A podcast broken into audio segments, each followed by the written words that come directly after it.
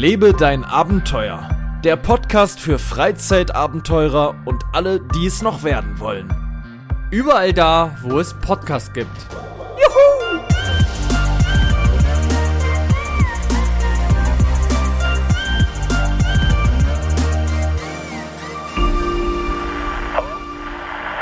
Ab der Stelle, wo der Rauch beginnt, fangen wir an, unsere Atemluft direkt anzuschließen. Wir haben sichere, sogenannte sichere Todeszeichen, müssen hier also nicht äh, noch beginnen, den wiederzubeleben, also eine sogenannte Reanimation zu beginnen. Dankbarkeit. Das ist das Größte, was uns die Leute zurückgeben können und Anerkennung, das ist äh, das, wofür wir den Job machen und weil wir den Leuten helfen wollen.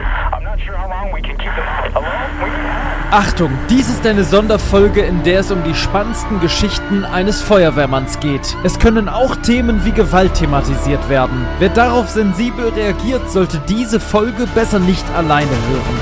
Meine Damen und Herren, wir haben den 4.11.2023 um 14.14 Uhr 14 eine wie nennt sich das? Ist es eine Schnapszahl? Wie auch immer. Auf jeden Fall haben wir eine interessante Uhrzeit heute für die Aufnahme an einem eigentlich sehr sonnigen, herbstlichen Tag.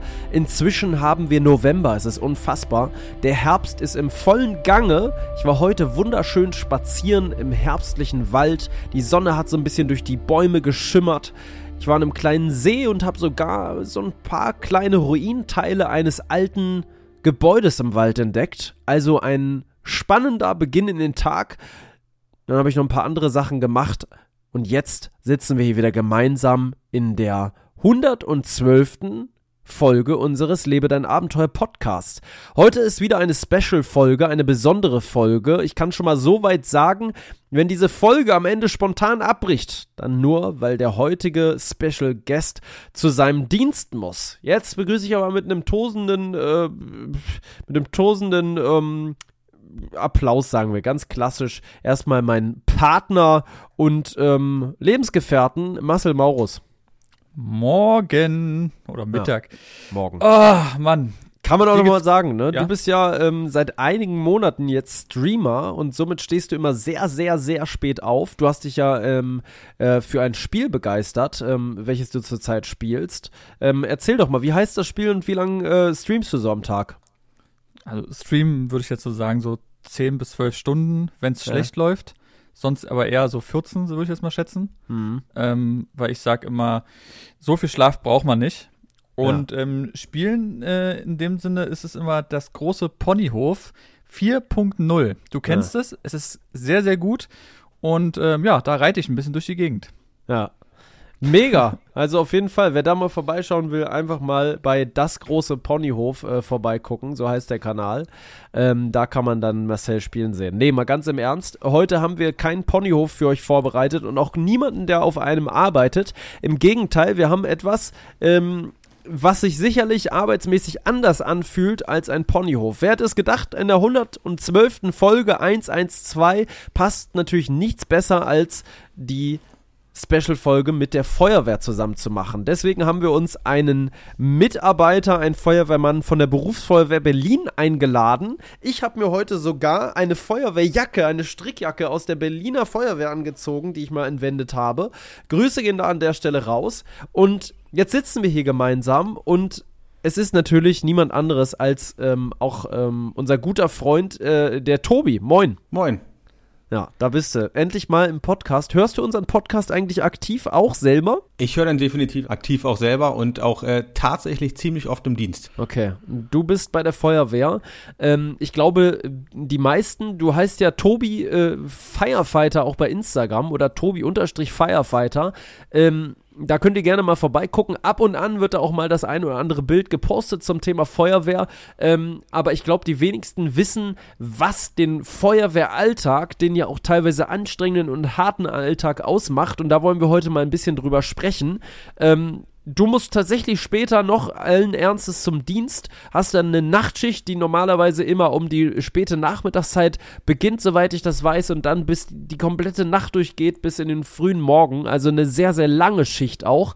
Ähm, was wird dich denn heute Nacht ähm, wahrscheinlich ereilen? Also was macht den äh, normalen Feuerwehralltag aus und ist der jeden Tag gleich oder unterscheidet der sich jeden Tag? Also er unterscheidet sich schon ja, jeden Tag ist, jeder, also kein Tag ist wie der andere, das ist ganz klar. Das ist Feuerwehr. Kein Einsatz ist wie der andere. Es unterscheidet sich ein bisschen von Wochentag zu Wochentag. Ähm, unter der Woche hast du ein anderes Einsatzaufkommen als am Wochenende und auch von den Einsätzen her. Also heute Nacht zum Beispiel bin ich auf dem NEF, äh, ein Notarzteinsatzfahrzeug. Das heißt, ich fahre einen Notarzt von A nach B, von Einsatz zu Einsatz, assistiere dem Notarzt auf der Einsatzstelle und so eine klassische Samstagnacht in Berlin, wie kann man es erahnen, wird auch sehr viel mit Personen zu tun haben, die doch etwas viel über den Durst getrunken haben. Das ist so eine klassische Samstagnacht in Berlin ähm, im Rettungsdienst, wo ich heute Nacht eingesetzt bin. Ne? Also das ist zum Beispiel ja mein Schicksal heute Nacht. Ist es dann tatsächlich so, dass ähm, das auch unterschiedlich ist, je nachdem, in welchem Teil du äh, äh, von Berlin arbeitest. Also gibt es einen Unterschied, äh, ob es eine Feuerwache in Spandau vielleicht ist oder eine in Marzahn oder dann vielleicht in Neukölln. Unterscheidet sich das tatsächlich? Wahrscheinlich schon, ne? Ja, also definitiv. Ähm, sagen wir mal jetzt, ich fahre im Wedding auf einer Wache. Ähm, du hast jetzt im Wedding nicht viele Clubs, aber du hast schon sehr viele Bars und Kneipen. Ähm, und wenn wir jetzt von Mitte reden, da hast du wirklich alles. Da hast du Diskos, da hast du ganz viele Bars, Clubs, alles. Also da hast du sehr viel mit, äh, ja, übermäßigem Alkoholkonsum zu tun am Wochenende. Anders sieht's dann aus, so wie zum Beispiel in Spandau oder ne, so Randbezirke, wo du das alles nicht hast. Da ist es dann auch ruhiger in der Nacht und äh, dieses Klientel, was man dort antrifft, in Mitte oder woanders ist halt auch in diesen Randbezirken nicht, weil das Berliner Nightlife spielt halt einfach in der City ab. Ich habe mal eine ganz kurze Zwischenfrage an dich, Marcel. Ähm, sag mal, mhm. wolltest du eigentlich wie viele andere ja auch mal Feuerwehrmann werden oder ist das tatsächlich als Kind nicht dein Wunsch gewesen? Tatsächlich nicht, nee. Was wolltest du denn als Kind immer werden? Ist mir gerade so eingefallen. Mm. Ich glaube, so Polizist war auch so standardmäßig. Ich wollte aber lustigerweise auch sehr, sehr lange bei der Bank arbeiten. Hat aber auch was zu tun, weil mein Papa ja auch bei der Bank arbeitet. Und mhm. ich glaube, wenn ein Elternteil da irgendwie ist, dann ja, wird man so reingeboren, sage ich jetzt mal. Ähm, aber wäre mir definitiv zu langweilig gewesen, persönlich, weil ich bin ja auch so ein Typ, genau wie so wie du. Ähm, wir lieben Menschen, man will irgendwie dann doch den Handel und so weiter, beziehungsweise mein Papa hat früher auch im Handel gearbeitet als erstes, deswegen glaube ich, kommt das auch so ein bisschen her und nee, ich war immer schon so ein Typ, irgendwas mit Menschen, aber Feuerwehrmann, muss ich ehrlich gestehen, immer Respekt gehabt, aber für mich wäre es nichts gewesen. Man muss ja auch jemand sein, der vielleicht so ein bisschen, so stelle ich es mir zumindest vor, jemand ist, der so körperlich anpacken will und kann, der vielleicht auch irgendwo eine, vielleicht war es früher auch mehr so als heute, aber so eine technische Affinität hat für gewisse Sachen. Sicherlich gibt es da auch äh, die unterschiedlichsten Menschen mit den unterschiedlichsten Fähigkeiten, aber wenn du jemand bist, der natürlich eher, sage ich mal, gepflegte Klavierfinger hat, und Marcel, ich glaube, wir beide haben eher solche Klavierfingerchen, ähm, ist man vielleicht, ich denke, die kann man sich antrainieren, dass man auch ordentliche Pranken hat, so wie Tobi, der auch mal so eine Forelle mit der Hand aus dem Wasser zieht. Ähm, da muss man vielleicht ähm, auch für gemacht sein. Auf jeden Fall, wann hast du dich denn äh, für die Feuerwehr entschieden? Und war das schon immer klar, Tobi, ähm, dass du zur Feuerwehr, Feuerwehr gehst? Oder hast du vorher auch mal was anderes gemacht? Also klar war es nie ganz, dass ich zur Feuerwehr gehe. Also definitiv, also als Kind mal dieser Traum, ne, Feuerwehrmann zu werden, der war immer mal da. Und äh, irgendwann hat man diesen Traum aber auch so erstmal aus den Augen verloren, ne? Dann Schule, Alltag, dann irgendwie erste berufliche Orientierung und da war Feuerwehr oder Feuerwehrmann oder der Beruf des Feuerwehrmanns für mich immer so ungreifbar. Das war so so was Besonderes und ja, vielleicht hat man sich auch nicht auseinandergesetzt genug damit und bin dann irgendwann von diesem Traum erstmal abgekommen, habe dann erstmal tatsächlich Kaufmann im Einzelhandel gelernt ähm, in einem Fahrradladen, habe auch eine ganze Weile gearbeitet und dann kam irgendwie dieser Schnittpunkt zur Feuerwehr doch wieder, indem ich immer mal äh, Feuerwehrleute, die als Kunden bei uns waren, mit denen mal kurz gequatscht habe. Und dann bin ich, dachte ich, ja, doch, Feuerwehr, da habe ich irgendwie nach wie vor Bock drauf, das könnte was für mich sein. Und bin dann tatsächlich erstmal in eine freiwillige Feuerwehr eingetreten. War dann da eine ganze Weile, habe gemerkt, wow, das macht mir Bock, da gehe ich richtig drin auf, habe da meinen Spaß an der Sache und habe mich dann entschieden, doch, das äh, könnte dein Job sein, den du bist nicht an dein Lebensende, aber bis an deine äh, berufliche, das bis zum Ende deines äh, ja, beruflichen Werdegangs machen würdest. Und habe dann gesagt, ja, jetzt bewerbe ich mich mal für die Berufsfeuerwehr. Hat nicht beim ersten Anlauf geklappt, aber dann, ich glaube, beim zweiten hat es dann geklappt und ja. Also jetzt bin ich, hauptberuflich bin ich seit 2015 bei der Feuerwehr. Ja, Wahnsinn. Und ähm, Jetzt bist du seit 2015 bei der Berufsfeuerwehr in Berlin, vielleicht auch verschiedene Wachen durchlaufen und jetzt stellen sich wahrscheinlich die meisten Leute die Frage, wir haben ja vor zwei Folgen schon die Folge mit dem ähm, Polizisten gemacht, ähm, auch eine Folge, die extrem gut angekommen ist, wahrscheinlich einer der beliebtesten Folgen, auch was die Interaktivität anging, da haben wir echt einige Nachrichten bekommen und Kommentare, da auch nochmal vielen Dank. Ähm, da das haben wir die, war gut, ne? Das, das war sehr gut. Ich habe auch ja. sehr viele Nachrichten bekommen, dass auch viele Leute, die, gerade die eine, die ähm, das zum Schlafen gehen hören wollte, weil sie uns immer zum Schlafen gehen hört, ja. und sie konnte nicht schlafen. Sie musste ja. die bis zum Ende hören, weil die so krass spannend war. Ähm, ja, krass.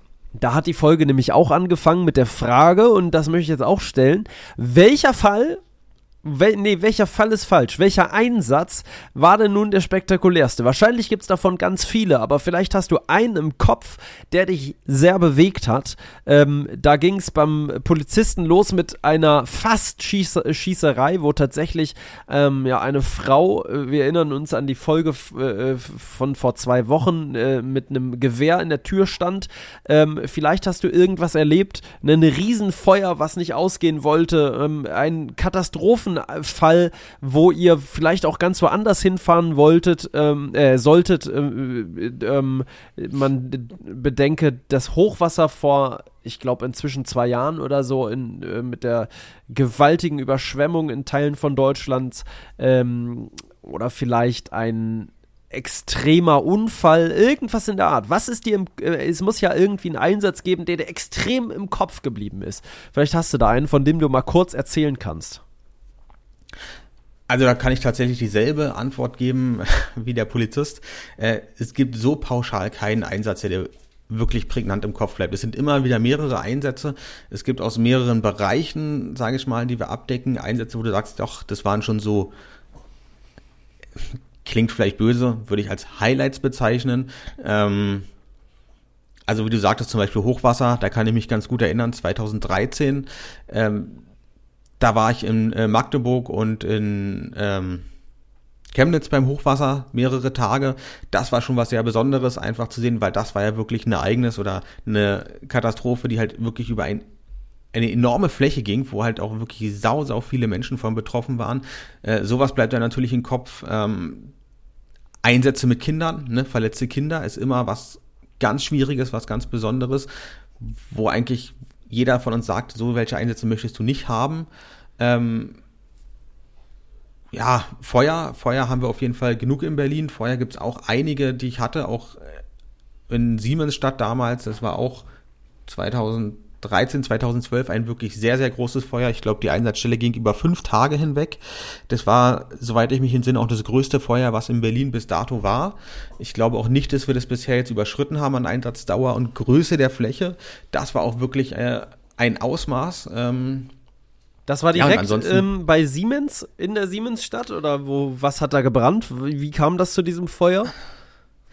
Also wie kam es zu dem Feuer, ist immer schwer zu sagen. Das ist, damit haben wir nicht viel zu tun und bei so einem großen Ereignis ist es auch schwer zu sagen, wo hat es angefangen. Das ist eine Lagerhalle, ich entsinne mich, ich glaube, mit einer Grundfläche von 20.000 Quadratmetern ähm, und es war so eine diverse Halle, wie man sie kennt. Ich glaube, ihr beide kennt dieses äh, Dongshuang Center, ähm, dieses China Center in Lichtenberg. Ja. Ähm, ähnlich gebrannt. wie diese Hallen. Mhm. Genau, da hat es auch schon gebrannt. Ähm, ähnlich wie diese Hallen, nur noch größer, aber vom dem, was da war, da waren Autowerkstätten drin, da waren Lager von Baufirmen drin, da waren einfach Warenlager drin, von Teppich bis hin zu Autoreifen, also da war alles drin. Und natürlich auch alles Material, was echt dann natürlich unter Umständen gut brennt. Ähm, und es muss so enorm heiß gewesen sein, da waren Alufelgen, ähm, die einfach zerschmolzen sind. Da waren einfach geschmolzene Alufelgen auf dem Boden zum Schluss. Du konntest es noch sehen, oben ist eine Felgewand, der Rest war einfach wie eine Wachskerze über den Boden gelaufen. Ähm, es war schon sehr, es war schon ein sehr großes Ausmaß an Feuer. Hat man da, ähm, äh, ist, also ich stelle mir das so vor, dass wenn ich das jetzt das erste Mal machen müsste, klar, da sammelt man Erfahrung mit der Zeit, aber ähm, wenn man das erste Mal vor so einem großen Feuer steht und jetzt diese Aufgabe kriegt mit vielleicht zwei weiteren, da reinzugehen. Also man geht natürlich nicht in die Flammen, aber man, äh, man hat ja das Gefühl, da ist Hitze, da ist Qualm, du siehst womöglich nichts. Ähm, du hast deine Ausrüstung, du hast dein, dein, äh, deine Sauerstoffzufuhr über diese Flaschen, die man so kennt, die wahrscheinlich auch jedes Kind immer cool fand oder findet, äh, die einfach cool aussehen mit der Maske vorne und so weiter. Du äh, kannst dich verständigen mit den anderen, du hast Licht, du hast vielleicht eine Wärmebildkamera, äh, die die Hitze wahrnehmen kann und so weiter. Aber du gehst in das Feuer und was ist das für ein Gefühl, wenn du weißt, jetzt geht's da rein, jetzt muss ich hier irgendwie ähm, vielleicht Leben retten ähm, oder in dem Falle versuchen, den Schaden einzugrenzen. Ähm, wie fühlt sich das an? Wie fühlt sich das an? Also man kann es ja erstmal grob beschreiben, was passiert äh, bei so einem Standard-Einsatzfeuer. Ne? Wir bekommen bei uns auf der Wache einen Einsatz, beziehungsweise he heißt es bei uns Alarm. Alarm heißt einfach deswegen, weil es halt mit äh, Sonderrechten beschickt wird. Ähm, normalerweise sitzen auf dem Löschfahrzeug sechs Mann und wir kriegen diesen Alarm und dann gibt es klassischerweise zwei, die sitzen immer zusammen auf dem Trupp. Das ist der Angriffstrupp und der Wassertrupp. Und ich kann jetzt einfach mal von einem Standardfeuer so einem normalen Standardfeuer erzählen. So ein Ablauf, den ich auch, ähm, was ich auch von einer Weile hatte. Ähm, kriegst einen Alarm, gehst runter in die Fahrzeughalle, ne? Und dann hast du einen Alarmzettel und oft können wir mit Erfahrung schon vom Alarmzettel so ein bisschen ableiten, naja, es ist so lala oder brennt's da wirklich? Da fällt mir Weil, eine Sache ein. Äh, rutscht man dann noch runter, wenn ihr den Alarm bekommt, so wie man es kennt?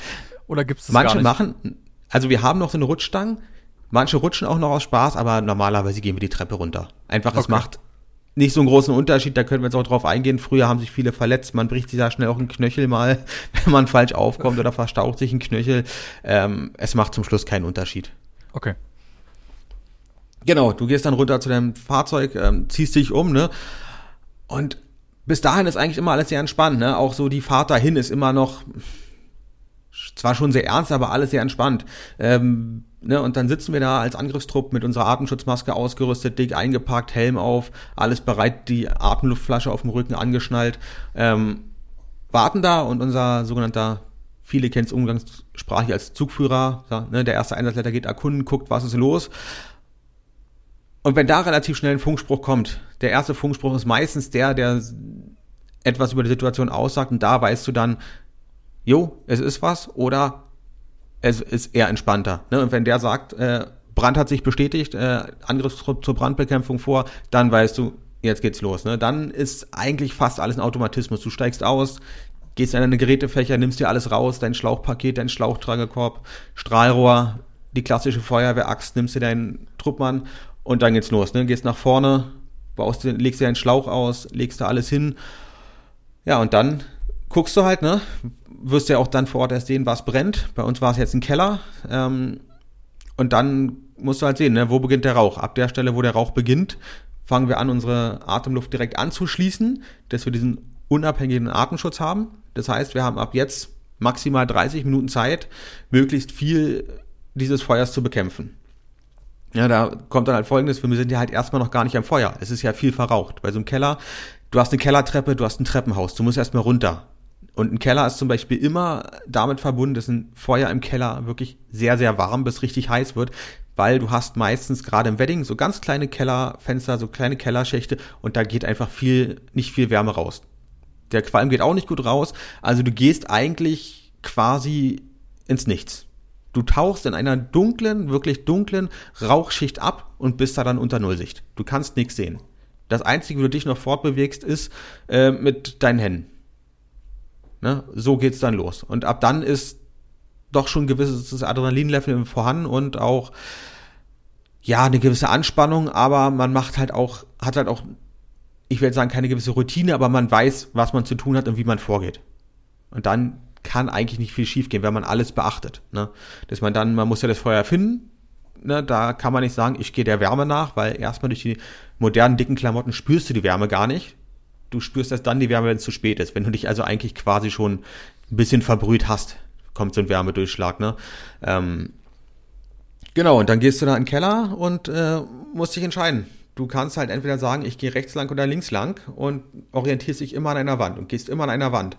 Weil eigentlich müsstest du dann entweder, ähm, wenn du einen normalen Raum hast, beispielsweise, links reingehst, dann kommst du ja irgendwann wieder an der Tür raus. Bist einmal durch den Raum durch, um ihn abzusuchen auf das Feuer oder was auch immer.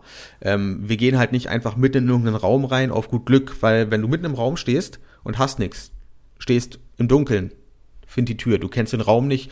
Ähm, ihr kennt es wahrscheinlich selber, wenn man mal im Hotel ist und nachts auf Toilette muss. Ähm, man rennt erstmal irgendwo gegen, weil man den Raum nicht kennt. In der eigenen Wohnung ist es, da kennt man alles, da weiß man, ah, jetzt kommt die Tür da und da.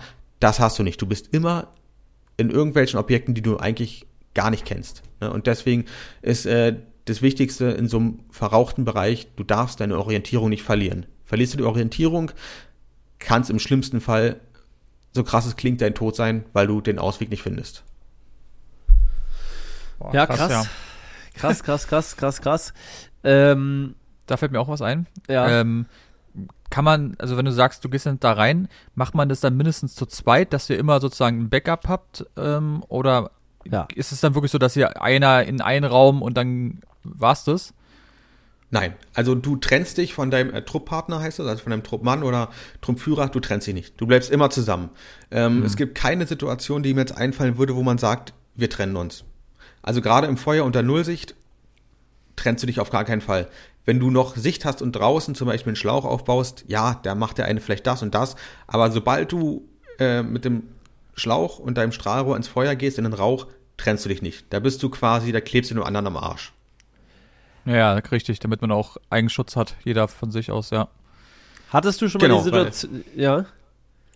Genau, passiert einem was, kann der andere immer noch per Funk äh, Notruf absetzen. Ne, dieser Funkspruch ist äh, also wenn ich diesen Funkspruch einmal, glaube ich, höre, ich habe ihn bisher noch nie gehört, ich glaube, da weißt du, jetzt ist die Kacke am Dampfen.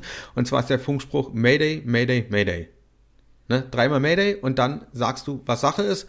Und da sind dann alle ruhig am Funk, da ist dann schlagartig wahrscheinlich Ruhe auf der Einsatzstelle und alle lauschen nur noch, was ist jetzt passiert. Weil jetzt weißt du, jetzt sind zwei Kameraden oder Kollegen wirklich in Problemen oder haben wirklich Schwierigkeiten und schweben unter Umständen Lebensgefahr und brauchen Hilfe von draußen.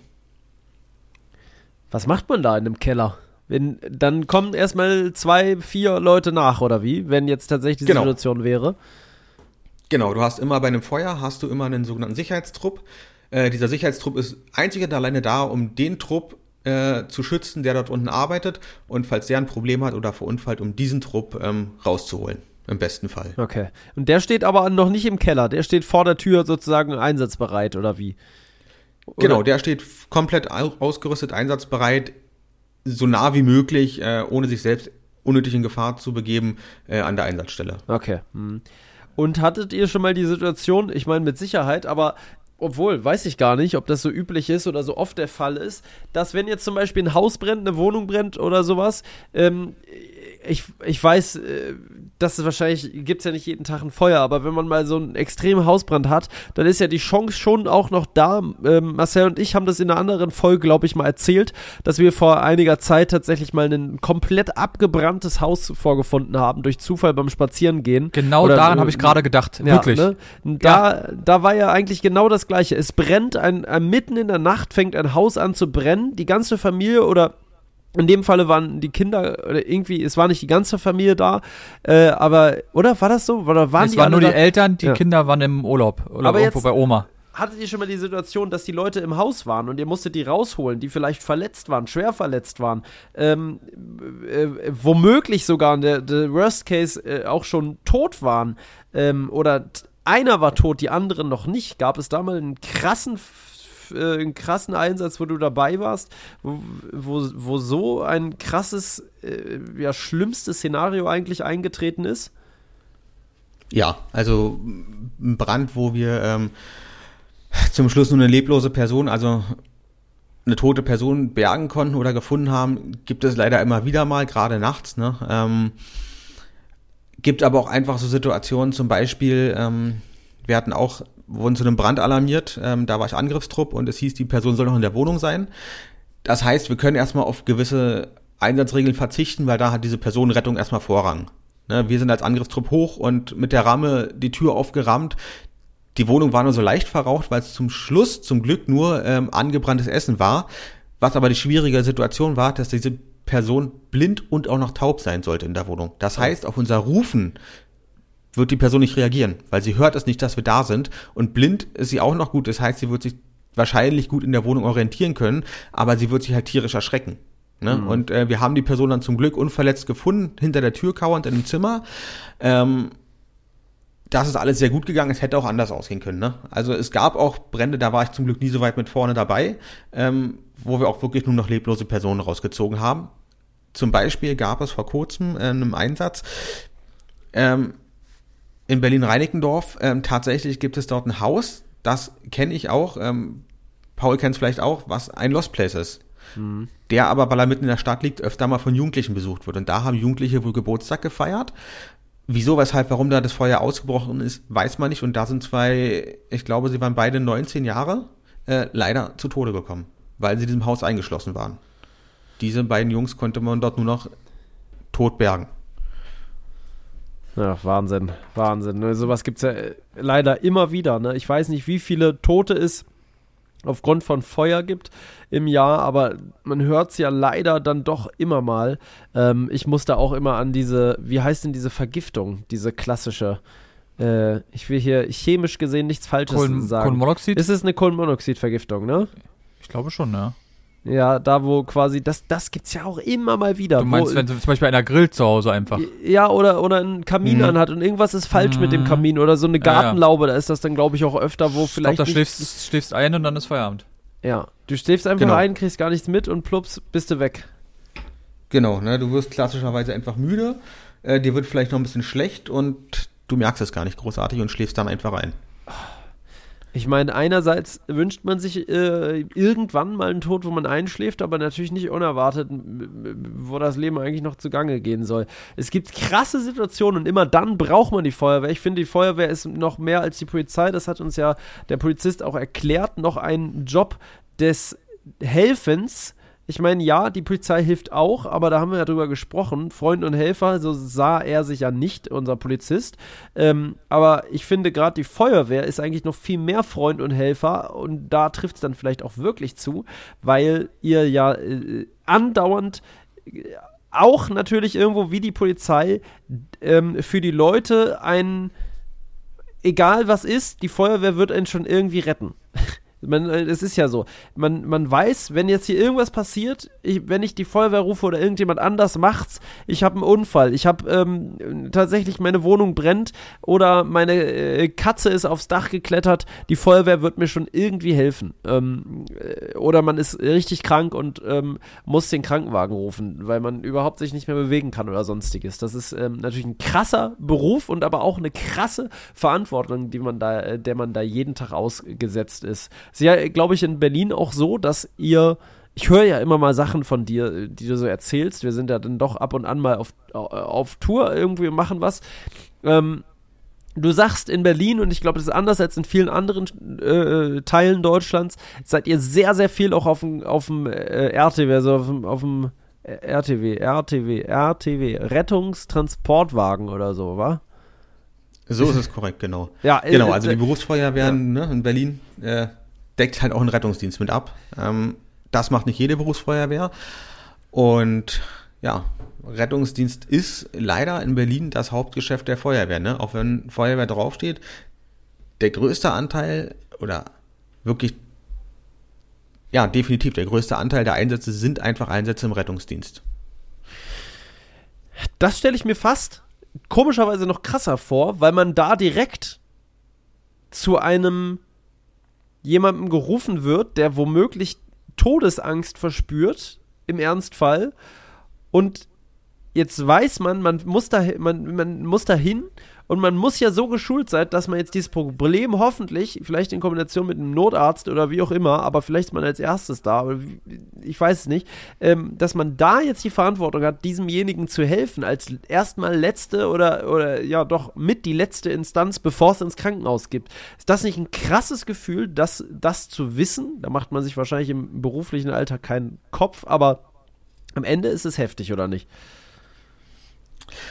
Man hat da irgendwann eine gewisse Routine, so schlimm es klingt. Ne? Man weiß halt quasi, bei was für einem Krankheitsbild oder bei einem, was für einem Verletzungsmuster man in welcher Reihenfolge was macht, also welche Maßnahmen wir zuerst treffen, um der Person das Leben zu retten. Ähm, also am Anfang bist du schon aufgeregt. Rettungsdienst ist auch eine Sache für sich. Ne? Du kommst da in Wohnungen, du kommst in die intimsten Bereiche von Personen, äh, triffst Personen, die wirklich in der Notlage sind, die denken oder wirklich jeden Moment sterben könnten aufgrund dieser Erkrankung oder Verletzung. Und am Anfang ist das schon mit einer sehr großen Aufregung und Anspannung ähm, einhergeht, aber irgendwann entwickelt man auch eine gewisse Routine, auch einfach, weil man mehr kennenlernt, manchmal merkt, es ist vielleicht gar nicht so schlimm, wie es sich am Anfang darstellt. Oder man merkt halt auch einfach, wenn ich hier hektisch arbeite, dann bringt es mir nichts, es bringt Unruhe für den Patienten und damit ist ja auch keinem geholfen. Also man entwickelt dann eine gewisse Routine und ähm, arbeitet dieses Krankheitsbild halt einfach äh, ab, so wie es quasi in unserem es gibt so ein kleines Handbuch, alle, die jetzt was mit Rettungsdienst zu tun haben. Äh, SOPs nennt sich sowas, Standard Operation Procedures, ne? Also Standardhandlungsanweisungen, wie du bei jedem Krankheitsbild vorgehen sollst. Denkt man sich, klingt jetzt ganz einfach, die haben ein Handbuch. Ja. Aber den Krankheit, das Krankheitsbild, so wie es im Handbuch steht, wirst du eins zu eins nie finden. Meistens ist davon ein bisschen, hiervon noch ein bisschen. Das ist das große Problem, dass du nie es so hast, wie es im Buche steht. Ne? Dass es immer doch ein bisschen abweicht. Und da muss man dann halt mit der Zeit lernen und Erfahrung sammeln. Ähm, ja, dieser Job hat einfach ganz viel mit Erfahrung auch zu tun. Ja, Erfahrung überall wichtig, da wahrscheinlich besonders wichtig, weil man ähnlich wie Ärzte oder sonstiges natürlich direkt am Menschen ist, wenn es dem Menschen schlecht geht, meistens. Man kommt ja normalerweise nicht, wenn es dem Menschen gut geht. Ähm, das finde ich alleine schon krass. Marcel, hast du schon mal einen Krankenwagen rufen müssen? Für dich? Für mich nein. Für jemand anderen? Ja. Im, äh, im Beruf oder weil du einen Unfall gebaut hast? Oder? Sogar familiär. Also familiär in erweiterten Sinne, sage ich jetzt mal. Bei einer Familienfeier ähm, hat mal jemand ein ähm, war das, nennt man das Schock? Ich weiß es nicht so, wo einer so übelst krampf, verkrampft und alles. Hm, Epilepsie? Äh, irgendeinen Anfall bekommen auf jeden Fall. Und da mussten wir auch den Rettungsdienst holen. War natürlich für die Familienfeier nicht so, nicht so war, schön. War ein Downer, wie man heutzutage sagen würde. Ein ja, aber es sind so, so Sachen, wo du dann normal machst. Sonst Gott sei Dank nicht nur, ähm, wir haben mal gerufen, wo einer einfach umgekippt ist. Das hatte ich auch schon mal. Habe ich ja schon mal irgendwann im Podcast erzählt. Mm, ja, ja, das kann gut sein. Das Gott sei Dank. Allerdings, ja. Ich habe auch, auch Gott sei Dank noch nie großartig. Für mich selber noch nicht. Ähm, glaube ich zumindest. Nee, ich glaube nicht. Auf keiner Lost Place Tour, die vielen Jahre, die ich jetzt ja schon auf den sämtlichen verlassenen Orten dieser Welt unterwegs bin, ist noch nie was passiert. Gott sei Dank. Ähm, wo man hätte mal irgendwie wirklich sofort jemanden rufen müssen, der einen äh, da rausholt weder mit der Drehleiter noch mit dem Hubschrauber, was ich mal einmal kurz dachte, das habe ich glaube ich auch mal hier im Podcast schon erzählt. Da waren wir ähm, in einem verlassenen Betonwerk ähm, ich war zusammen mit unserem guten alten äh, Freund, dem äh, Harald, unterwegs. Also ich war mit ihm dort drin. Es war dunkel und er sagte, wir müssen da hinten lang, die Treppe hoch äh, und dann kommen wir in den Bereich, in den wir wollen. Und ich habe ihm vertraut und gesagt, gut, machen wir. Und ich habe mir die Treppe, weil es so dunkel war, nicht groß angeguckt, weil er, er mir das Gefühl gab, er kennt sich da aus, er war da auch schon öfter. Das wird hier jetzt schon passen. Ähm, und auf der Hälfte der Treppe merkte ich zum einen, oh, das ist ganz schön hoch. Und zweitens, oh, die Treppe ist ganz schön alt.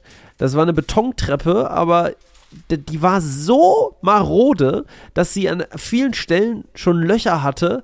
Ähm, es war überall Sand drauf, wodurch die dann, oder Beton, irgendwie so, so, so Zeug halt, wodurch du kaum sehen konntest, ähm, wie, das da jetzt weitergeht. Wir sind dann trotzdem hoch und ganz oben fiel uns dann auf, oder Harald fiel das auf, oh, hier geht's ja doch nicht weiter.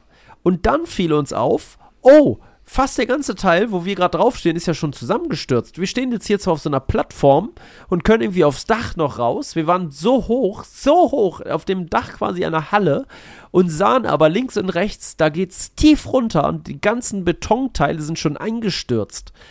Und jetzt war das Problem, entweder wir gehen diese marode äh, Treppe wieder runter Oder wir rufen, und deswegen komme ich auf diese Geschichte, jetzt die Feuerwehr und lassen uns hier irgendwie runterholen. Und dann haben wir nochmal überlegt und gedacht, oh, ist aber ganz schön teuer, wenn wir die jetzt holen. Wir gehen doch lieber die Treppe. Wird schon.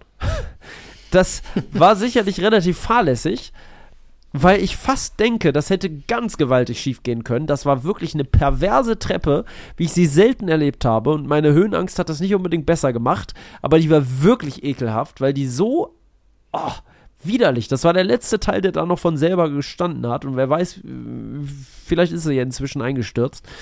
Und da, das wäre ein Fall für die Feuerwehr gewesen. Vielleicht wäre die die Treppe hoch, vielleicht nicht. Vielleicht hätten die gesagt, wow, ist zu gefährlich für unsere Leute. Wir äh, organisieren jetzt mal eine Drehleiter und einen Helikopter und holen die vom Dach runter. Ähm, das war, das war Wahnsinn. Also ich war selber schon in Erde in Situationen, wo ich hätte gerettet werden können, aber bisher Gott sei Dank alles gut gegangen. Wir sind irgendwie immer selber da rausgekommen. Aber genau für solche Fälle ist dann die Feuerwehr da. Hm, was mich noch interessiert, ist tatsächlich, ähm, gab es mal Fälle, die für jemanden, der nicht bei der Feuerwehr ist, aber auch für euch so schockierend war, dass ihr vielleicht Tage später noch viel drüber gesprochen habt oder sogar eine Seelsorge gebraucht habt, weil es so ein massiver Unfall war oder so ein, ja, weiß ich nicht, einen, einen Leichenfund, irgendwas sehr außergewöhnlich ist. Ich kann mir vorstellen, dass es gerade in einer Großstadt eher solche Dinge gibt als vielleicht auf dem Land. Hm. Da vielleicht Unfälle, aber diese, also Berlin ist ja prädestiniert dafür, äh, schockierende Dinge auszuspucken, die man, mhm. ne, ja. Ja. Also so Verkehrsunfälle, schlimme, weil du sagst Unfälle, in Berlin eher weniger. Das hast du wirklich auf dem Land, weil in Berlin die mhm. Geschwindigkeit, mit denen die Unfälle passieren in der Stadt, doch alle nicht so groß sind und die Autos sind äh, alle ziemlich sicher gebaut. Traumatische Einsätze, sage ich mal, die Einsatzkräfte ähm, beschäftigen auf jeden Fall. Gibt es ähm, mehr als äh, genug. Auch immer mal wieder, dass man von Kollegen hört, dass die dann doch irgendwie ähm, ja mit einem Seelsorger oder mit unserem Einsatznachsorgeteam, was die Feuerwehr auch hat, äh, sprechen mussten. Gibt es immer wieder. Ich persönlich ähm, war jetzt zum Glück noch nicht davon betroffen. Ähm, für mich persönlich sind Einsätze mit Kindern immer schlimm, weil du hast automatisch mindestens zwei oder drei Patienten. Ähm, das Kind, ein oder beziehungsweise beide Elternteile, je nachdem, wie viele Elternteile mit bei sind. Ne? Ähm, das ist dann halt immer schwierig, weil die Eltern noch mit betroffen sind. Schlimme Einsätze, Leichenfunde, ja, ist im, gehört zum Alltag in Berlin. Ähm, Berlin ist eine Stadt, die ist groß, die ist auch sehr anonym. Also du findest was, sage ich mal, von der Leiche, die einfach nachts verstorben ist, jemand, der einfach friedlich im Bett eingeschlafen ist, bis hin zu einem Skelett in einem Lüftungsschacht. Habt ihr gefunden, Skelett im Lüftungsschacht? Hat unsere Wache gefunden, ja. Das war, ähm, ich lasse jetzt bewusst Stadtteile weg, ähm, weil es wird wahrscheinlich mit großer Wahrscheinlichkeit da nicht sich um einen ähm, Unfall gehandelt haben. Äh, es wird sich wahrscheinlich ja, um einen Tötungsdelikt oder ähnliches gehandelt haben. Deswegen muss ich ein bisschen aufpassen, worauf wir da eingehen. Ähm, genau, da war irgendwie, da musste ein Bauarbeiter an diesen Lüftungsschacht ran und hat den partout nicht aufbekommen. Meinte irgendwie, das Schloss ist kaputt, die müssen aber ran. Und das müsste auch zügig gehen. Ich weiß jetzt nicht mehr, warum es im Detail war. Ja klar, ruft man die Feuerwehr, machen wir auf. Klar, dem machen wir die Tür auf. Und hinter der Tür lag tatsächlich ein Skelett, was noch komplett Klamotten anhatte. Und jeder, der sich ein bisschen mit sowas vielleicht auch mal von äh, einem Bekannten von mir und Paul beschäftigt, äh, mit äh, der Instagram-Seite von Dr. Zockers, ähm, weiß, dass es lange dauert, bis es zu dem Zustand kommt, dass da nur noch wirklich nur noch die Knochen übrig sind und auch der Geruch, der da eigentlich sein muss, ähm, dem ist ja auch keiner aufgefallen. Also entweder war das so dicht und so gut belüftet, dass es keiner mitbekommen hat, oder ähm, es ist schwer zu sagen, ne? bis hin zu Gammelleichen. Also wir haben alles. Du hast alles. Und ja, wir finden auch, ja, wirklich auch alles. Auch so Sachen. Ich glaube, ich weiß, worauf du gerade hinaus willst. Ähm, ich hatte einen Einsatz ähm, Samstag früh in einem Berliner Park, wo du dir denkst, okay, um die Zeit ähm, haben wir einfach um, es war gegen 8.30 Uhr im Sommer, also es war seit äh, 5 Uhr bestimmt schon mindestens hell, hat mitten im Park neben dem Weg einfach eine Person Hang im Baum gehängt. Gehangen, so. Im Park. Ähm, Er hängt. Im Er hat Park. sich da also quasi äh, jemand, der Suizid begangen hat, im, im Park. Man geht von Suizid wahrscheinlich aus, ja. Äh, er hing einfach, ähm, die Füße hingen in anderthalb Meter Höhe. Also jetzt auch nichts, wo man sagt, der hing in vier, fünf Metern Höhe, wo du sagen musst, okay, ich muss meinen Kopf ordentlich heben, um den zu sehen. Nein, er hing vier, fünf Meter weg vom Weg. Aber es war jetzt auch an der Wiese. Also es war jetzt nicht so, dass dieser Mann schwer zu sehen war. Das Einzige, was ich mir erklären kann, es klingt vielleicht sehr absurd von einem oder anderen, der hatte eine braune Hose an, dass man es dadurch vielleicht nicht so gut gesehen hat oder dass der ein oder andere einfach in seinem Gym am Morgen hat, ach, da hängt einer. Ja. So das gar nicht so bewusst wahrgenommen hat, weil irgendwann haben es ja welche wahrgenommen, aber der hing auf jeden Fall seit den späten Abendstunden da. ähm, Das ist Berlin. Ja, so, genau so stelle ich mir Berlin vor. Du läufst da durch den Park und auf einmal hängt da einfach einer. Das Weißt du, was ich dann denke? Ja. Das, da läuft dann einer so lang und dann sagt der Berliner so, das ist neben mein Bier. Und Ja. geht einfach weiter. Das ist, das ist Berlin. Und Ja. geht einfach, das ist Ja. Berlin, wie ich jetzt kenne. Das ist dieses, dieses äh, Weggucken. Ich will damit nichts zu tun haben. Ne? Das ist auch vielleicht so dieser, also ich weiß nicht, ob man es richtig nicht wahrgenommen hat. Es ist schwer zu sagen. Du steckst ja nicht drin in den anderen, aber also ich glaube, wenn ich da in einem Baum hängen sehen würde, Ja, da klar, ich würde was machen, aber Ja, ja. Also jeder, jeder mit einem einigermaßen gesunden Menschenverstand sollte und würde auch hoffentlich da was unternehmen, weil ich meine, klar, man kann es verwechseln vielleicht, im Dunkeln mag das wohl sein, dass man den auch gar nicht sieht, ne? gerade wenn er ein bisschen im Gebüsch hängt, Mhm. aber am Tag ist das ja wohl irgendwie, wenn du auch nur ansatzweise denkst, oh, das sieht irgendwie komisch aus, dann würde ich auf jeden Fall mal kurz einen Ticken näher gehen und mal schauen, ob da alles in Ob der Ordnung sich ist. bewegt Und wenn- oder so. Ja, wenn, also ich würde ich würd da jetzt nicht zu nah rangehen wollen unbedingt, aber es, ist ja auch immer, es leben ja viele Obdachlose im Gebüsch und man ist ja in Berlin wirklich viel gewohnt, auch ne, wenn man da durchgeht und sieht schlimme Sachen, äh, irgendwie an absolutem Verfall an Leuten, die da mit ihren Einkaufswegen im Gebüsch sitzen und ähm, aber wenn man das da, da irgendwie was sieht, da sollte man auf jeden Fall natürlich agieren und sofort Polizei oder Feuerwehr anrufen. Ich würde wahrscheinlich die Polizei rufen, wenn ich das sehen würde. Wie auch immer. Und dann musstet ihr diese Person da tatsächlich, oder kam dann die Polizei und ihr habt das einfach so, musstet ihr die dann da runterschneiden? Also bei so Sachen grundsätzlich erstmal ist es völlig egal, wie man in so einer Situation anruft, ob Polizei oder Feuerwehr. Ja. Wenn man falsch ist, dann kümmern die sich trotzdem drum, dass die richtigen Kräfte kommen. Ne? Rufe ich jetzt zum Beispiel, weil es brennt, einfach aus Reflex aus Versehen die, die Polizei an, nehmen die diesen Einsatz auch an und leiten es weiter an die Feuerwehr. Das ist dann nicht das Problem. Also da wollen sich keine Sorgen machen, oh, jetzt habe ich die falsche Nummer angerufen und ich weiß nicht, wen ich anrufen soll. Keine Angst. Euch wird auf jeden Fall geholfen, egal wie. Ähm, da war die Polizei schon vor Ort, die hat uns das gesagt, ja, der ist schon wahrscheinlich länger tot. Wir haben uns das angeguckt und ähm, da war dann ein Notarzt mit bei, der hat auch gesagt, ja, der ist tot. Wir haben sichere, sogenannte sichere Todeszeichen, müssen hier also nicht äh, noch beginnen, äh, den wiederzubeleben, also eine sogenannte Reanimation zu beginnen. Ähm, das machen wir nur, wenn wir sichere Todeszeichen haben, dass wir sagen, wir beginnen jetzt keine Reanimation. Der Fall war, damit sind wir dann erstmal aus dem Schneider, weil ab dann muss die Polizei, beziehungsweise die Kripo, die Kriminalpolizei, entscheiden, was machen wir. Ne? Die machen erstmal Fotos, gucken, gibt es irgendwelche Anzeichen, ob der vielleicht gar nicht Suizid begangen hat. Vielleicht hat ihn da einer aufgehangen, ne? Das ist ja alles so, so eine Sache, das muss ja dann, ab dann ist es quasi erstmal ein Tatort und Sache der Polizei, die haben dann irgendwann entschieden, der muss hier runter, das ist dann wieder Feuerwehraufgabe und da haben sie gesagt, könnt ihr uns den bitte aus dem Baum holen. Ja. Und dann sind wir dran. Ja, krass. Genau. Und dann kommt irgendwie der Leichenbestatter oder sonst irgendwas und nimmt die dann mit oder müsst ihr die irgendwo hinbringen? Das ist auch immer unterschiedlich. Ähm, also tatsächlich ist der dann ähm, äh, mit einem Rettungswagen äh, transportiert worden, weil der einfach schon vor Ort war und man will diese Leiche oder diesen leblosen Körper auch natürlich schnell aus der Öffentlichkeit haben. Ihr könnt euch vorstellen, Wedding oder allgemein in Berlin, ähm, die Handys sind überall, die Leute stehen und gaffen. Ähm, da möchte man die Person dann ganz schnell weghaben und der ist dann ähm, ja in die Berliner Rechtsmedizin gefahren worden, weil natürlich trotzdem untersucht wird, ob er vielleicht irgendwie ja, unter Spuren irgendwelchen hat. Substanzen Mhm. stand oder was, was auch immer, ne? Ja, okay, krass. Das ist Ja, tatsächlich, ja. das ist, das ist, ich glaube, da ist auch, ich, wahrscheinlich gibt es auch Frankfurt und so weiter noch als schlimme Stadt, aber ich glaube, in Berlin Feuerwehr zu sein, kann ich nur wiederholen, stelle ich mir an, wirklich sehr anders vor, als in jeglicher anderer Stadt, die es in Deutschland gibt, weil Berlin wirklich eine seltsam anonyme, große Party und Szenenstadt ist irgendwie, die sehr anders ist. Nicht umsonst gibt es diesen Spruch, das ist Berlin. Ähm, das, ist, das ist irre. Das ist wirklich eine irre Angelegenheit. Ähm, Das glaube ich auch ja. einfach die Masse der Menschen, die aufeinander wohnen. Ja. Das darf man ja nicht vergessen.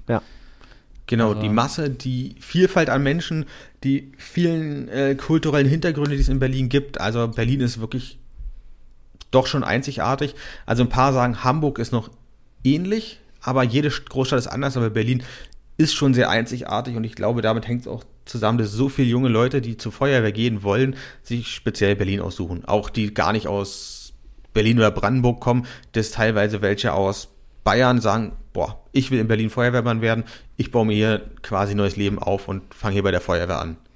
Ja, es ist, es ist halt eine Vielfalt an Einsätzen, ne? Es sind halt nicht nur tragische und schlimme Sachen, es gibt auch sau viel lustige Einsätze, so schlimm es klingt, dass man sagen kann, für manch einen klingt es absurd zu sagen, wow, wie könnt ihr über einen Einsatz lachen oder wie kann er lustig gewesen sein, aber diese Situationen sind einfach so, dass man sagen muss, ja, ne, äh, da gibt's halt auch so Klassiker, sowas wie, ähm, da rufen die Leute, weil sie haben etwas in dem Hinterteil verschwinden lassen, was dann nicht mehr rauskommt, so eine Sache, ne, die dann halt auch ins Krankenhaus müssen. Ähm, das ist halt irgendwie doch schon amüsant. Klar, lachen wir da nicht vor den Leuten, aber im Nachhinein hat man schon mal ein Schmunzeln auf dem Lächeln, auf dem Mund, ne? Ähm, also da war auch so ein spezielles Beispiel, das ist halt auch, ich kann euch davon einen Einsatz erzählen. Ähm, wir dachten erst, oh Mann, was ist da passiert? Auf unserem Einsatzzettel stand, ähm, männliche Person, metallischer Gegenstand im Penis. Ich dachte mir so, wow, scheiße. Im Penis? Du hast im Penis, du hast erstmal selber Schmerzen und denkst dir, ach du Scheiße, was ist da passiert?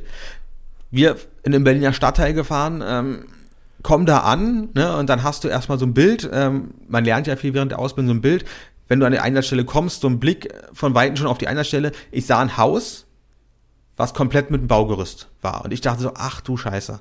Ein Bauarbeiter, der sich mit einer Nagelpistole irgendwas reingeschossen. Ich habe mir Horrorszenarien im Kopf ausgemalt, wo ich dachte, alter Schwede, das tut doch weh. Das wir haben da angehalten vom Haus. Das, das hast du sicher auch so stumpf gedacht. Ach du Scheiße, das tut doch weh. Ja. ja. Und ähm, wir standen vor dem Haus, haben angehalten und da stand dann ein Typ mit einer mit einem Basecap sehr tief ins Gesicht gezogen. Das klingt jetzt schlimm, aber so vom Bild her könnte man sich schon so leicht so einen Fritz Honka vorstellen. Für alle, die den goldenen Handschuh gesehen haben, damit man sich das so veranschaulicht, ein bisschen schmierig, nicht der gepflegteste und hob den Arm und winkte. Sah jetzt auch erstmal nicht großartig verletzt aus. Wir angehalten, und er so, jo, um mich geht's. Mir so, alles klar. Er, dann wollte er sofort anfangen zu reden und merkte, er will sofort mit der Sprache rauswerken. Kommen Sie erstmal rein in den Rettungswagen. So, dann stand er im Rettungswagen und ja, ich habe da ein Problem. Wir sagen, okay, das, da gehen wir von aus, da haben wir ja was gerade von gelesen. Er sagte, ja, ich habe da einen metallischen Gegenstand im Penis. Wir so, ja, das wissen wir bereits. Ähm, können Sie uns das näher erklären? Er stammelte etwas. Mein Kollege damals, ein älterer Kollege, der schon sehr erfahren war, sagte, machen Sie sich keine Sorgen. Es gibt nichts, was ich nicht schon gesehen habe. Und ähm, wir verurteilen Sie auch nicht. Wir müssen nur wissen, so ein bisschen, worum es geht. Er sagte, okay. Ähm, ich habe ihm eine Radioantenne in die Harnröhre geschoben. Stille. Natürlich Stille. für den Empfang. Ein innerliches. genau. Oh, scheiße. Stille und wir erstmal, okay. Radioantenne. Du ist- musst dann erstmal, der Patient hat dann diese Stille gesprochen und meinte, es ist aber eine Radioantenne aus Metall. Kennen Sie die? Diese so zum Ausziehen. Ich weiß nicht, wer von euch beiden so eine Radioantenne kennt, noch diese Ja, alten klar. Metallantennen zum Ja, ja. Ausziehen. Ja, ja, klar. Und ich so, okay. Und er sagte, das Problem ist, ich habe die mit einem Seitenschneider abgeknipst und sie hat ein spitzes Ende. Oh, oh. Dieses spitze Ende ist eigentlich oben, aber jetzt hängt es mit dem spitzen Ende fest. Es blutet auch schon. Und wir so, okay, gut. Wir können da eh nicht viel machen. Wir wollen auch nicht rummanipulieren. Ähm, haben gesagt, okay, können Sie sitzen? Er so, nee, sitzen ist schwierig. Er meinte, er würde gern stehen. Ich meinte, stehen geht nicht. Wir werden ja gleich fahren im Rettungswagen. Schwierig. Dann legen Sie sich hin. Er legte sich hin und natürlich durch diese Antenne hatte er durchgehend eine Beule in der Hose. Wir also mit dem ins Krankenhaus gefahren, alles sehr entspannt. Ähm, mein Kollege sagt, du geh mal schon mal rein und sag der Krankenschwester Bescheid. Ja, oder der Pflegekraft. Ich zu der hingegangen, sag ihr Bescheid, dann kam der Mann langsam reingelaufen mit meinem Kollegen und sie sagte folgenden Spruch, Taschen der Herr, Sie sind also voll auf Empfang. Und es klingt jetzt schlimm, ich konnte nicht mehr. Ich musste mich umdrehen, bin in einen Raum gegangen und bin, ich bin fast innerlich zusammengebrochen. Es war so köstlich, wie diese Krankenschwester das gesagt hat. Die sind also voll auf Empfang der Herr. Ja, Ich habe mir so einen Spruch verkniffen, sie nicht. ist- Es war, also, das, das ist, Das ist absurd. Das ist wirklich Es ist super jetzt- absurd. es ist aber kein es- schlimmer Einsatz, es geht nicht um Leben oder Tod. Es ist aber, aber, es tut weh. Es tut weh. Es tut wirklich sehr es tut weh. Für jeden Mann tut es weh. Ja. ja. Selbst, glaube ich, jeder Frau wird das wehtun, nur vom sich vorstellen, das Vorstellen, wie, also das sind, ach, ach, ach, ach, ach, ja. Es gibt nichts, Mit was es Frau- nicht gibt. Nee, es gibt wirklich Bei nichts, Frauen ist aber auch so ein Thema. Also das ist auch, Ja, ja, na klar, na ja, klar, na ja, klar. da, da, da gibt es einen ähnlichen Einsatz. Ja, ja, das kann ich mir sehr Ja. gut vorstellen. Das ist ja auch leider Gottes dann eine Sache des Schams. Das ist ja schrecklich. Das ist ja sowohl für den schrecklich, dem das passiert ist oder der das passiert ist, aber natürlich auch für euch. Das ist ja für alle unangenehm, ne? weil äh, man sich es unter Umständen anschauen muss. Äh, man muss es als Person, der das passiert ist, sagen wir mal im, im, in, in einem äh, Akt geschehen, äh, ne? oder, oder Mhm. auch wenn man alleine irgendwie äh, da, da rumexperimentiert und feststellt, oh, das geht nicht mehr raus jetzt hier. Irgendwie, das äh, Staubsaugerrohr klemmt Ja. fest. Äh, das ist ein Problem. Ja. Dann, das ist ja ein Problem, da jetzt anzurufen und zu sagen, yo, ich habe hier so ein Problem mit meinem Staubsauger. Zum Beispiel das, oder? Ja. Ne? Wie du auch sagtest, man muss sich das ja angucken. Es gibt einen Spruch, keine Diagnose durch die Hose. Also eigentlich hätten wir formal gesehen uns das angucken müssen. Aber wenn er sagt, es blutet nicht mehr doll, man verzichtet dann auch im gewissen Oh Sinne drauf, Mann, oh um Mann, irgendwie oh die Intimsphäre des Patienten doch noch ein bisschen zu wahren. Ähm, ja, aber im schlimmsten Fall muss er da durch. Er hat sich selber in diese Lage gebracht und ähm, er möchte jetzt ja Hilfe. Ja. Früher oder später. ja.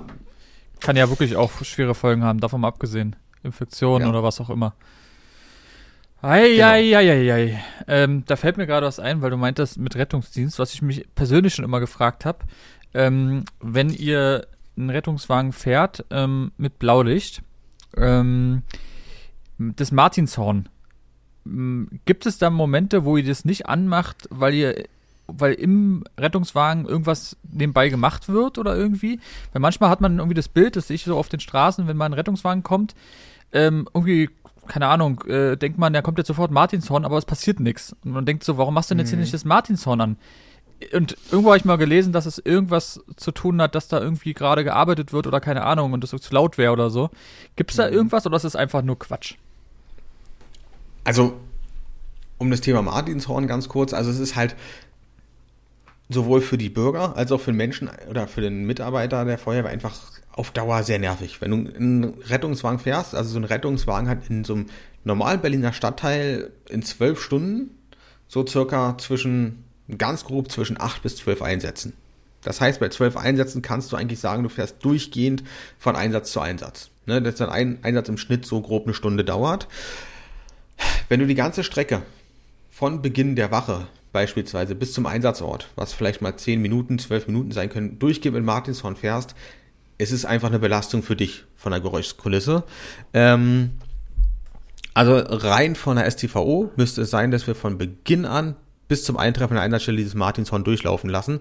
Wir machen es natürlich so in Berlin, einfach um alle ein bisschen zu schonen, der Situation angepasst. Ne? Bei einer roten Ampel, äh, wenn Kreuzung. vor uns welche keinen kein Platz machen, Kreuzungen, rechts vor links, also überall oder auf der Autobahn, wenn wir auf die linke Spur fahren. Ne, man hat dann irgendwann ein Gefühl, jetzt brauche ich Horn, dass die Leute Platz machen, ansonsten läuft das Blaulicht.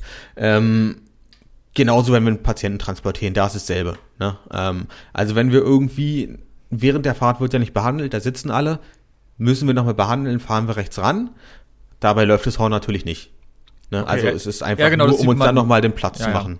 Okay, deswegen stehen die manchmal auch einfach plötzlich irgendwo auf der Autobahn und da weiß man, okay, da wird's jetzt brenzlig, da müssen die eingreifen. Genau, das kann sein, dass dann der Zustand sich nochmal verändert hat oder der Patient beispielsweise braucht nur nochmal was gegen Schmerzen, weil das Medikament, was er bisher gegen Schmerzen bekommen hat, noch nicht ausgereicht hat oder die Schmerzen werden wieder doller, äh, sowas zum Beispiel, ne? Also, Hm. Okay, ja, ja, Genau. klar. Gut. Nö, war einfach mal so zu wissen. Krass. Ja, es ist wirklich äh, immer sehr, sehr spannend. Ähm, da fällt mir auch noch was ein. Ähm, ist es ja immer unterschiedlich, wer was macht dann bestimmt bei euch, oder? Also ihr kriegt bestimmt dann irgendwie einen Wochenplan oder einen Monat oder wie ist es bei euch? Wer was macht? Oder ist es immer wirklich festgeschrieben, du bist jetzt für zwei, drei Wochen RTW oder wie ist es da? Also das hängt natürlich ein bisschen ab mit den äh, Qualifikationen, die man selber hat und was alles dazukommt. Also da, da jetzt könnte ich jetzt weit ausschweifen. Also wir haben immer so einen Dienstblock, das sind vier Dienste, das sind zwei Tagdienste und zwei Nachtdienste. Ähm, also Tagdienst, Nachtdienst, Tagdienst, Nachtdienst, jeweils zwölf Stunden. Ähm, es gibt sogenannte Einteiler bei uns auf der Wache und die teilen immer einen Block vorher ein. Da wissen sie, wer ist dann da, ne? wer hat vielleicht, es gibt ja immer welche, die haben Urlaub, es gibt welche, die haben frei, es gibt welche, die sind in der Fortbildung. Die haben dann einen Plan, wer ist in diesem Zeitraum da, die wissen auch, wer kann was besetzen und dann muss halt geguckt werden, mit dem Personal, was ich habe, was kann ich da wie besetzen, wer kann was besetzen. Ähm, es muss natürlich auch geguckt werden, dass ähm, nicht jetzt auf einem Angriffstrupp beispielsweise bei den Kollegen, die als erstes ins Feuer gehen, dass da zwei ganz junge Kollegen drauf sitzen, wo beide gerade erst vor zwei Wochen ihre Ausbildung beendet haben. Geht natürlich nicht. Ne? Da muss dann Mhm. immer ein erfahrener Ja. Kollege mit drauf sein. Und das machen diese sogenannten Einteiler bei uns auf der Wache. Ich bin einer davon. Ist manchmal echt ziemlich schwierig, mit dem, was du hast, zu arbeiten. Genau, da wird dann einfach vorgeplant und dann weiß jeder, die nächsten vier Dienste, ey, ich bin zweimal da drauf, ich bin zweimal da drauf oder wie auch immer, ne? Ähm, Das ist dann immer wild gemischt. Das große Problem ist, wird einer krank, was immer passieren kann, ist dieser ganze Plan hinfällig, du stehst morgens da und musst wieder neu würfeln. Gehört auch dazu, ne? Äh, nix ist so beständig wie die Lageänderung. Ja, klar. Da muss man sich dann anpassen auf die Situation. Genau, aber da wird dann immer vorgeplant. Man guckt auch immer, dass man vielleicht Wünsche von Kollegen da noch ähm, ja äh, berücksichtigen kann. Man kann nicht jeden Wunsch berücksichtigen, aber jeder ist mal, jeder zieht mal ein besseres, mal ein schlechteres los. Und zum Schluss so mal, so, wenn es für alle ausgeglichen ist, dann ist es immer okay. Hm. Ja, klar. Das ist schon krass, ja. Ähm, wie ist es generell? Was muss man mitbringen, um zur Feuerwehr zu kommen? Also in dem Fall jetzt wie bei dir, hast du dann noch, musstest du eine Ausbildung dann durchlaufen? Wenn ja, wie lange hat die gedauert? Und kann es jeder machen oder gibt es da auch irgendwelche bestimmten, ja, sag ich mal, Fähigkeiten, die man haben muss, ähm, um sich überhaupt zu bewerben, wie jetzt Führerschein oder Mhm. keine Ahnung, äh, Mindestgröße oder keine Ahnung. Mach das mal den Leuten Also- richtig schmackhaft hier. Äh, Also mittlerweile musst du eigentlich, um in Berlin Feuerwehrmann zu werden, kaum noch was mitbringen. Du musst äh, einen Schulabschluss haben. Ich meine, es ist immer noch mindestens der mittlere Schulabschluss. Und da gibt es wirklich so viele Einstiegsmöglichkeiten. Ähm, es gibt für den mittleren Dienst, also für den ganz klassischen Feuerwehrmann, mittlerweile so viele Einstiegsmöglichkeiten, auch für welche, die direkt von der Schule kommen. Du brauchst keine abgeschlossene Berufsausbildung. Es gibt ähm, dafür eine Ausbildung, wo du dann ähm, erstmal zwölf Monate eine handwerkliche Qualifikation durchläufst an der Schule, wo du dann halt mal ein bisschen hier reinschnupperst. Ein bisschen im Metallbau, Holzbau, ein bisschen Betonbau, dass du einfach so ein paar handwerkliche Grundskills, sage ich mal, einfach lernst. Und äh, dann machst du nochmal ähm, ne, anderthalb Jahre die Grundausbildung bei der Feuerwehr. Ähm, du kannst mittlerweile ein duales Studium bei der Feuerwehr machen, für einen gehobenen Dienst. Ne? Also du kannst nach dem Abitur direkt zur Feuerwehr kommen und ein Studium hier machen. Das gibt's jetzt auch seit, boah, ich glaube, drei Jahren. Ähm, du kannst rein im Rettungsdienst äh, tätig werden als mit einer Berufsausbildung zur Notfallsanitäter. Also es ist wirklich für jeden was dabei, glaube ich, der irgendwie Bock hat auf Feuerwehr ähm, und die Möglichkeit, sich auch danach zu entwickeln oder zu gucken, ähm, ja, ich möchte mich weiterentwickeln, ist auch groß, ne? Hm. Ja, Ja, es- also Gerade heutzutage ist natürlich auch wirklich Fachkräftemängel. Wir wissen es in allen Branchen. ist das auch in der Feuerwehr so? Genau, wollte ich gerade auch fragen. Ja, ist es. Also der größte Mangel ist ähm, einfach im Rettungsdienst. Es ist einfach so, der Rettungsdienst ist einfach groß. Er ist in Berlin jeden Tag wieder an seiner Kotzgrenze, um es einfach so zu sagen, sowohl durch die Anrufe als auch durch den Personalmangel ist es eine Sache auf beiden Seiten. Es sind, ist ein Problem, dass die Leute auch wegen jedem, sorry, wenn ich sage, wegen jedem Scheiß anrufen. Ne? Also übertrieben gesagt wegen einem eingerissenen Zehennagel oder ich habe seit, seit drei Wochen Rückenschmerzen oder ich habe seit drei Wochen Bauchschmerzen. Ähm, ich habe schon mal gehört, da war einer einfach, weil er ein bisschen am Fuß verletzt war, der Meinung, er ruft einen Rettungswagen und sagt, ey, yo, äh, hier ist meine Einkaufsliste, geht mal für mich einkaufen. Ne? Also äh, da gibt's Sachen, da, da, da, das würde euch nie einfallen, glaube ich. Aber oder dass es sowas je gegeben hätte, dass einer einen Rettungswagen ruft, um den Leuten zu sagen, geht mal für mich einkaufen. Ähm, ja, also da gibt's echt, äh, ja, und dann natürlich fehlen ganz viele äh, Leute im Rettungsdienst, ne, die sogenannten Notfallsanitäter. Ich bin selber Notfallsanitäter. Das ist, ähm, der Job bringt eine große Verantwortung mit sich mit. Das ist eigentlich, äh, wenn man so, es ist eine dreijährige Berufsausbildung nochmal zusätzlich mit einem Staatsexamen. Und da haben wir den größten Mängel, den größten Mangel ne, an diesen Notfallsanitätern. Das ist das große Problem, dass die fehlen und wir dadurch halt teilweise Rettungswagen nicht richtig besetzen können oder teilweise gar nicht und die dann fehlen. Hm.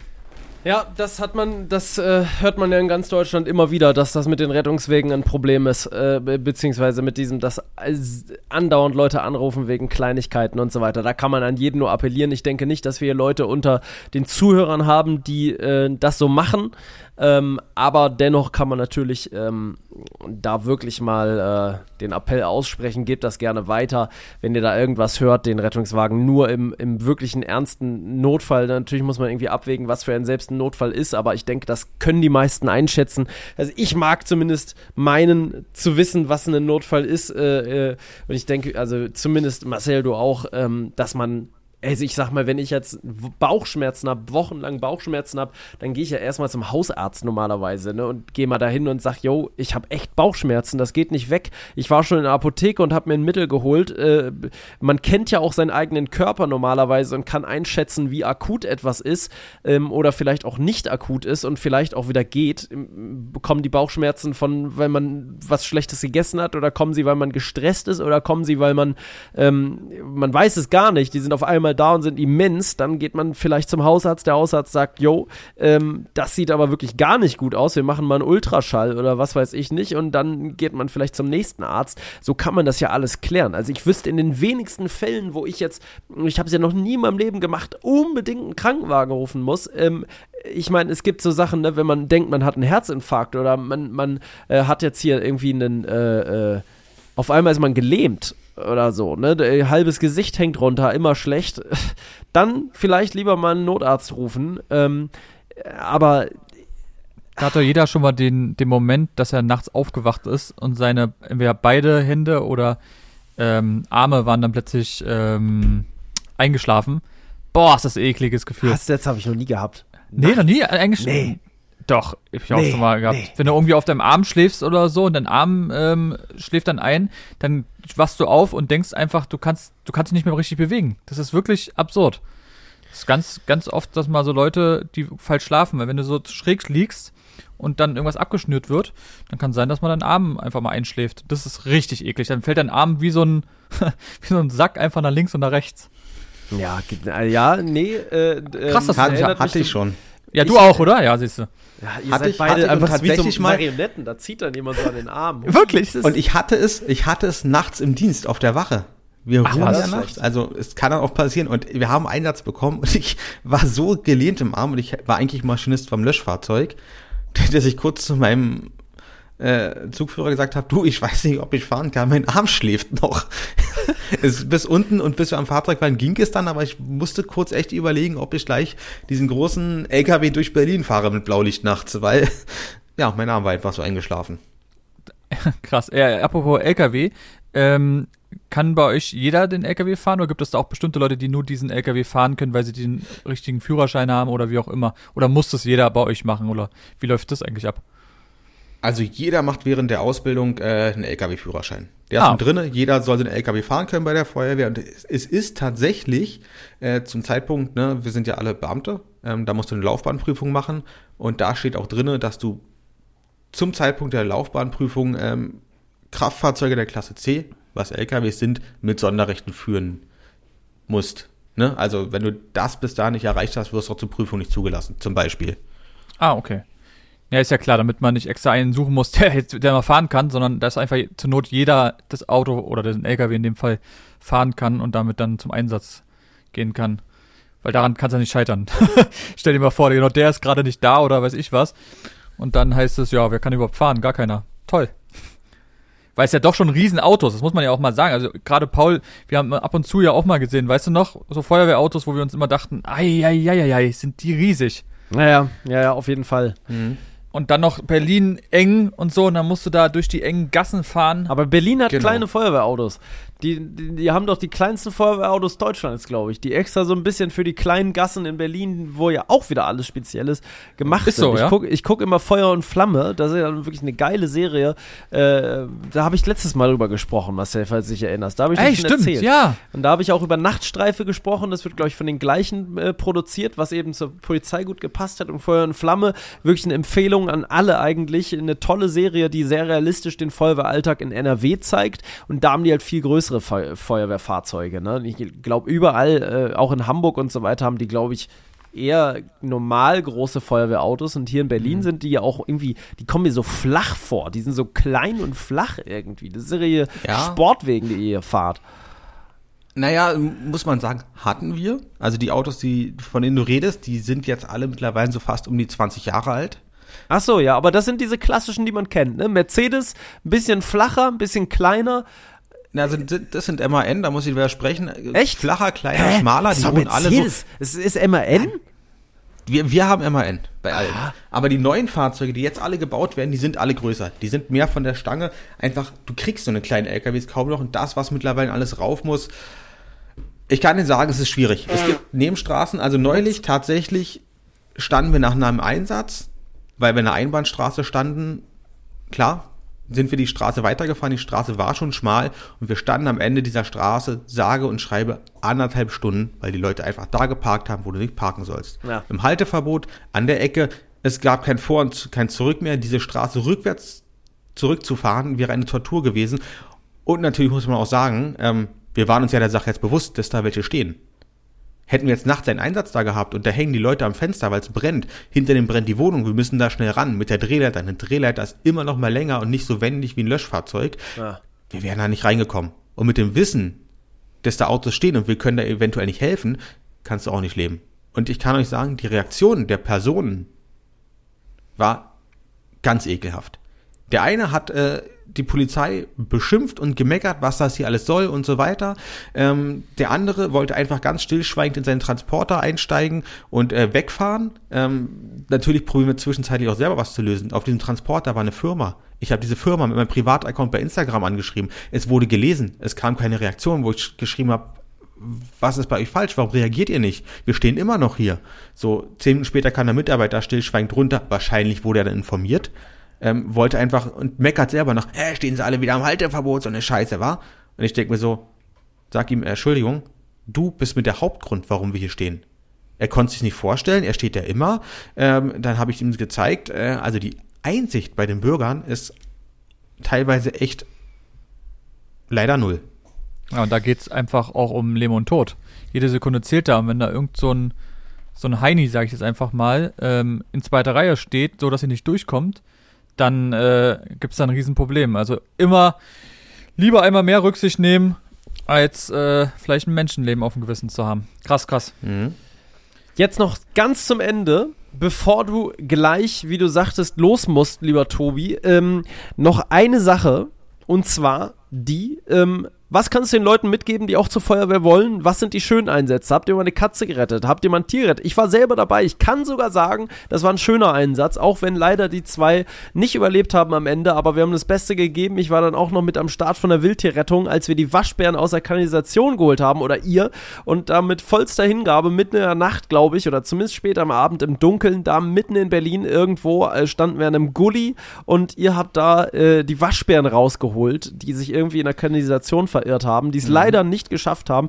Das war aber so ein Ding, wo ich dachte, boah, geil, Alter. Das, das Video eigentlich, ich habe da ja auch ein bisschen gefilmt, das, das wird doch jemanden äh, äh, motivieren, zur Feuerwehr zu gehen. Davon gibt es sicher mehr Einsätze. Verlier doch noch mal ein, zwei Worte, ähm, die für die Feuerwehr sprechen. Die für den geilen Alltag sprechen. Also das dafür, dafür spricht eigentlich alles. Es ist gar nicht der Einsatz pauschal, wo du sagst, der ist jetzt toll. Klar, der Einsatz mit dem Waschbären, der war super, wo ihr auch noch mit der Wildtierrettung da wart. Katze vom Baum gerettet. Tatsächlich nie noch so, noch nie wirklich. Äh, Du wirst aber mal gerufen, aber eine Katze vom Baum retten ist einfach schwierig. Die klettern höher, rennen vor dir weg. Aber es sind gar nicht die Einsätze, wo du sagst so, ähm, dass die vielleicht zum Ende hin super waren, aber einfach teilweise, oder wichtig ist einfach, wenn du Menschen geholfen hast, ne, einer älteren Dame oder wem auch immer, einfach ein Danke. Die Dankbarkeit, wenn Menschen mal wirklich dankbar sind, weil du ihnen geholfen hast. Und die Dankbarkeit und Anerkennung, äh, die rüberkommt, wo du merkst, die Leute sind dankbar, dass, ich dass, dass es uns gibt, dass wir diesen Job machen und die sagen einfach mal Danke, dass ihr da wart, danke, dass ihr uns geholfen habt, selbst wenn die Wohnung abgebrannt ist, aber die gesagt haben, danke, ähm, das ist das Wichtigste, was einem der Job geben kann, einfach die Dankbarkeit der Leute. Ähm, das kann dann viel aufheben. Ne? Oder wenn du einfach wirklich ein Menschenleben gerettet hast ähm, oder auch in andere, andere Sachen. Ähm, ich habe selber schon mal von einem, ich wusste es nicht, von einem Kollegen, die Schwiegermutter äh, noch in dem Moment das Leben gerettet. Ähm, den habe ich Jahre später wieder getroffen. Der wäre mir unendlich dankbar. Ne? Die sind dann zufällig über den Weg gelaufen, über drei Umwege und dann irgendwie so, hey, irgendwo kenne ich dich her. So, ne? Dankbarkeit. Das ist das Größte, was uns die Leute zurückgeben können und Anerkennung, das ist äh, das, wofür wir den Job machen und weil wir den Leuten helfen wollen. Das ist ein super Schlusswort. Tobi, vielen Dank, dass du da warst. Ja, wir danke. haben heute eigentlich zu wenig Zeit. Vielleicht machen wir bei Zeiten noch mal eine zweite Feuerwehrfolge hinten dran, wo wir noch mal auf weitere Themen und vielleicht auch Fragen eingehen. Ihr dürft sehr sehr gern für vielleicht die zweite Feuerwehrfolge eure Fragen bei LDA-Podcast stellen. Ähm, wir lesen uns das Ganze durch. Wir machen auch wieder eine Umfrage, ob euch diese Folge hier gefallen hat unter der ähm, Spotify-Folge hier. Ähm, das geht ja nur bei Spotify. Ja, schreibt uns die Fragen bei Instagram. Und das war's für heute. Oder auch gerne. Oder auch gerne an mich. Ne? Oder auch gerne an Wenn ihr an spezielle Tobi Fragen direkt, an mich habt oder irgendwas, äh, könnt ihr auch jederzeit gerne mich auf Instagram kontaktieren oder über die Jungs oder halt eventuell für die nächste Podcast-Folge. Weil wir hätten, glaube ich, noch Stunden weiter quatschen können. Ja, hätten wir. Leider Das reicht uns heute definitiv. die Zeit nicht. Ähm, Dein Insta ist in der Beschreibung des Podcasts, da könnt ihr auch raufgehen direkt Ja. und könnt dann Ja. auch nochmal sehen, was er sonst so tut. Und ähm, ja. ja, Tobi, mach mehr Content, Feuerwehr-Content. Die Leute wollen Content. Jetzt, wo wir Werbung gemacht haben, muss aber mal jede Woche mal mindestens fünf Bilder, wo du mit dem Fuß oben dich an so einer Drehleiter festmachst und nach unten guckst. Sowas wollen die Leute auch mal sehen Okay. hier. Die richtig spektakulären Sachen, wo du auch mal hier irgendwie mit so einem mit so einem Jetpack ein Feuer ausmachst, mal oben am Kirchturm oder so. Ja, okay, wir machen, ich probiere eine Challenge, dass ich jetzt bis Jahresende äh, zumindest regelmäßig mal Feuerwehr-Content. Ja, aber richtig, aber Zapperlotzi. Und nicht nur ein, ein Video, wo du mit Blaulicht durch die Stadt fährst, mal richtig Action. Ja. Und auch ihr, ich lade euch mal ein, ihr kommt mal auf der Wache vorbei, Und so dann machen zeige ich euch mal, wo der Hammer hängt. Ja, das können wir machen. Sehr, sehr gerne. Vielleicht machen wir Teil 2 in einer ruhigen Minute auf der Wache. So ein Interview. Wir, wir laufen durch die Wache und du erzählst uns einfach mal, was da so los ist. Und wir machen das live dabei, nehmen wir das auf. Das wäre doch geil als zweite das wäre Folge. sehr geil. Ja, definitiv. Und ich habe ja äh, Mikrofone dafür. Das machen wir. Und auf Gut. einmal ist es dann. Ah, ja, wir müssen los. Ja, Genau. dann also, bis du Arbeit. bald. Ja, Bis denn. bis Danke bald. fürs Macht's Zuhören. gut. Ciao. Tobi, bis bald. Tschüss. Ciao. Lebe dein Abenteuer. Der Podcast für Freizeitabenteurer und alle, die es noch werden wollen. Überall da, wo es Podcasts gibt.